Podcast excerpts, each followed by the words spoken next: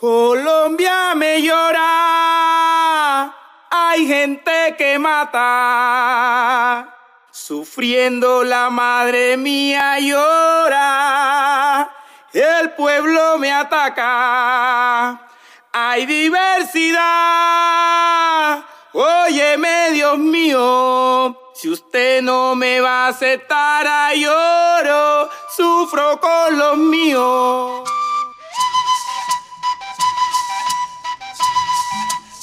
Polifonías diversas.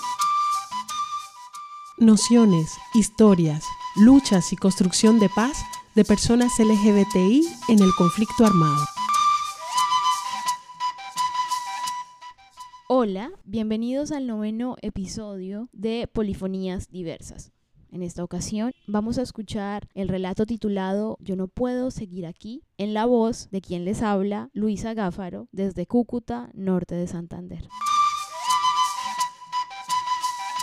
Este relato es extraído del libro Entre sueños, ausencias y resistencias, crónicas de vida de personas LGBT víctimas del conflicto armado en Colombia, presentado por Caribe Afirmativo. Siempre he manifestado que Miranda es muy amigable con la población LGBT. Teníamos un chiste maluco en el que decíamos que la mayoría de personas de Miranda teníamos esta orientación sexual diversa porque venía en el agua. Creo que hay una extensa población LGBT en el pueblo. Fue difícil al principio ver a otra generación igual, pues la homosexualidad todavía era una enfermedad. De hecho, cuando yo me reconozco, o bueno, no, cuando mi madre me pilla con una mujer, me considera enferma. Y allí conocí todos los psicólogos que se puedan imaginar y todos los psiquiatras que se puedan imaginar, porque en ese entonces hasta droga psiquiátrica para quitarme el areperismo tuve que tomar. Y de hecho, salimos del pueblo por la vergüenza de mi familia, porque éramos una familia reconocida. Ahorita se le puede llamar orientación sexual, pero antes no teníamos conocimiento de que era identidad de género, expresión u orientación. Éramos maricas o areperas. Por eso mi familia tuvo que salir del pueblo. Recuerdo que un 13 de octubre salí de la finca a comprar unos cigarrillos pues siempre la tiendita más cercana queda a dos cuadras, y cuando regresé vi que un taxi subió. Yo me dije, alguien va para la casa, porque todos en ese sector, la única casa, estilo chalet bonita, era la mía. Y entonces no paraban taxis, para eso la gente se iba en su jeep o se iba a pie. Yo aceleré el paso. Cuando llegué a mi casa vi que el taxi no estaba y la reja estaba cerrada. Cuando llego y meto la llave a la puerta de mi casa vi que la chapa estaba rota y no vi a mi mayordomo. Entonces dije, puta, me están robando. Fue lo primero que pensé. Cuando uno ve periodismo judicial, uno simplemente le dicen, trate de hablar para entretener a la persona, pero con los ojos mire todo. Entonces yo llegué, metí la llave y empecé a retrocederme, así de espaldas. Cuando me sale un tipo con una pistola y me dice palabras muy lindas. Agachas la cabeza o si no te matamos y te quedas callada. Yo le dije, llévense lo que quieran. Mientras yo movía mi cabeza, estaba viendo que habían seis tipos, pero a cinco se les veía la cara. Uno estaba con pasamontañas. Tipos que no eran caucanos, tipos altos, mestizos, no eran indígenas, no eran afros, con botas, con jeans, y todos tenían una 9 milímetros. Sé, porque siempre me ha gustado disparar. Tenía un arma en la finca. A mí se me hacía muy raro que hubiese seis hombres para robar. No era muy coherente. Fue ahí cuando me pegaron un cachazo y me dijeron, lesbiana hijo de puta, entrate que te vamos a matar. Te dijimos que te fueras. ¿Para qué traes ese mal ejemplo acá? Yo dije, ¿dónde está mi mayordomo? Y me abrieron una habitación y vi a mi mayordomo que estaba con sangre por la sien. Pensé que lo habían matado. Entonces le dije, mire, llévese lo que quiera. Yo trataba de insistir en que era un robo. Y me dijeron, subamos al segundo piso. Yo sabía que en el segundo piso tenía un revólver, que lo tenían con permiso de tenencia y porte con todos los documentos por la finca. Yo dije, yo sé que me van a matar, pero yo alguno de estos lo mato. Y ya, obviamente, tenía revolcada mi habitación ya tenían el revólver y una cosa que no se me olvida y creo que no hay acompañamiento suficiente del Estado para hacerle superar a uno eso, ese gesto de ellos. Entonces me amarraron a una cama de manos y pies, me pusieron en cuatro. Alcancé a ver tres penes. Uno de ellos le dijo al otro, aquí no venimos a arreglar esta gonorrea, dijo. Perdone señora, tranquila, no la vamos a violar. Me manosearon todo lo que quisieron, me metieron dedos en mis partes íntimas y hacían un gesto que nunca se me olvida, que era lo más humillante y me tiraron gargajos en la cara y me decían, lesbiana hijo de puta, esto te pasa por lesbiana hijo de puta y aquí vamos a esperar a que llegue tu mujer porque sabemos que ya viene la camioneta. Y yo en ese momento solo le pedí a Dios que ella se demorara, que no llegara, porque si ella me hubiera visto así, hubiera sido una locura, era muy fuerte. Me patearon, me golpearon, me escupieron, todo lo que quisieron. Y llegó un momento, no sé si ustedes creen en eso o si es una boleta contarlo, pero fue que yo sentí en ese entonces cuando uno de ellos me puso la 9 milímetros y me dijo, hasta aquí llegaste, hijo de puta. Yo solo en mi interior decía, ánima bendita de mi papá y de mi abuela, que me maten, que no me vayan a pelar, que yo no me vaya a quedar como una tonta, que yo me muera con ese tiro. Y recuerdo tanto que el señor llegó con toda la rabia y me pegó un cachazo. Te asustaste, ¿no, hijo de puta? dijo. Y yo me quedé privada.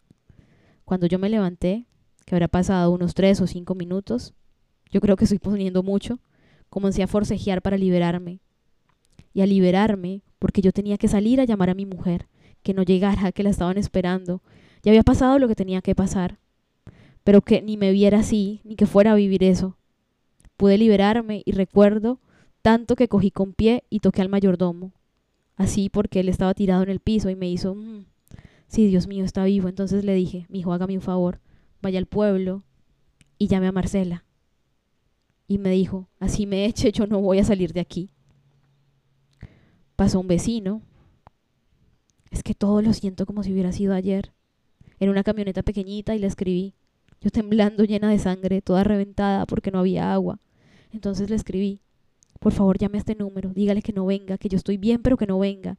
Y ya comenzaron los vecinos a venir, pues todos estaban en una reunión de la Junta de Acción Comunal para algo del acueducto, por eso nadie estaba allí. Cuando acabó la reunión comenzaron a llegar y ya me vieron así. Y pues cuando el señor de la camioneta me entré corriendo a mi casa, me metí debajo de una cama y yo lo único que hacía era orar. Como a los cinco minutos también dije, pero tan bruta, si la chapa está rota, ¿de qué me sirve meterme? Pero todo en cuestión de milésimas de segundos y llegué, salí de allí y me fui corriendo a la Junta de Acción Comunal, a donde la señora Tania. Y ella lo que ve es que tengo los dedos torcidos del estrés, la angustia. Yo solamente necesitaba un teléfono porque a mí me quitaron el teléfono para que no llamara. Ya pude llamar a mi pareja, le dije que no subiera. Recuerdo tanto que me molesté porque lo primero que me dijo fue, ¿y el revólver? Uno no puede calcular cómo le va a responder la otra persona. Debe ser también en su angustia que preguntó qué fue eso. Alguien asiente. Entonces le dije, se lo llevaron también, yo estoy bien. No, mamita, pero eso no era lo que quería preguntar. Y le dije, no, tranquila, yo estoy bien, pero no te vengas sola, no te vengas sola. Eh, eso pasó por ahí a las tres y diez de la tarde. A las siete de la noche llegó el CTI. Siete de la noche, haciendo toda su payasada, haciendo y diciendo que no tomaran el material, que no tomaran nada que para las huellas. De allí nos vinimos en un carro directamente al comando de la policía del Cauca. Por lo del revólver, después necesitaba que bañarme, porque lo único que tenía era el escupitajo que me corría en la cara. Recuerdo que llegué a casa de la familia de ella y las hermanas lloraban y me preguntaban, ¿la violaron? ¿La violaron? Yo les decía no, porque realmente no me violaron. Pero sí tuve violencia sexual. De allí traté de dormir.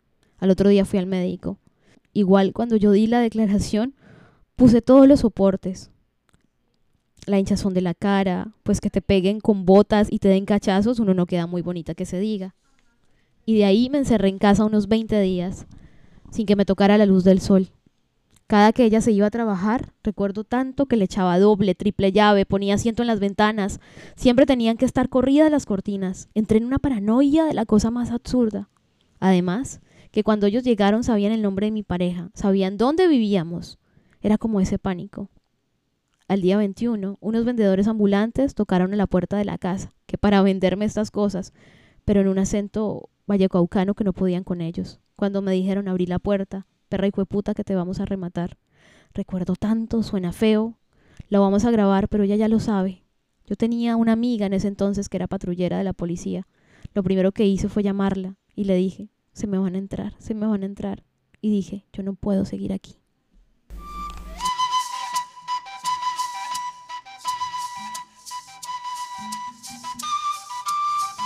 Polifonías Diversas, un podcast producido por Caribe Afirmativo, música original Colombia Me Llora, compuesta e interpretada por La Poderosa y Eco de Tambo.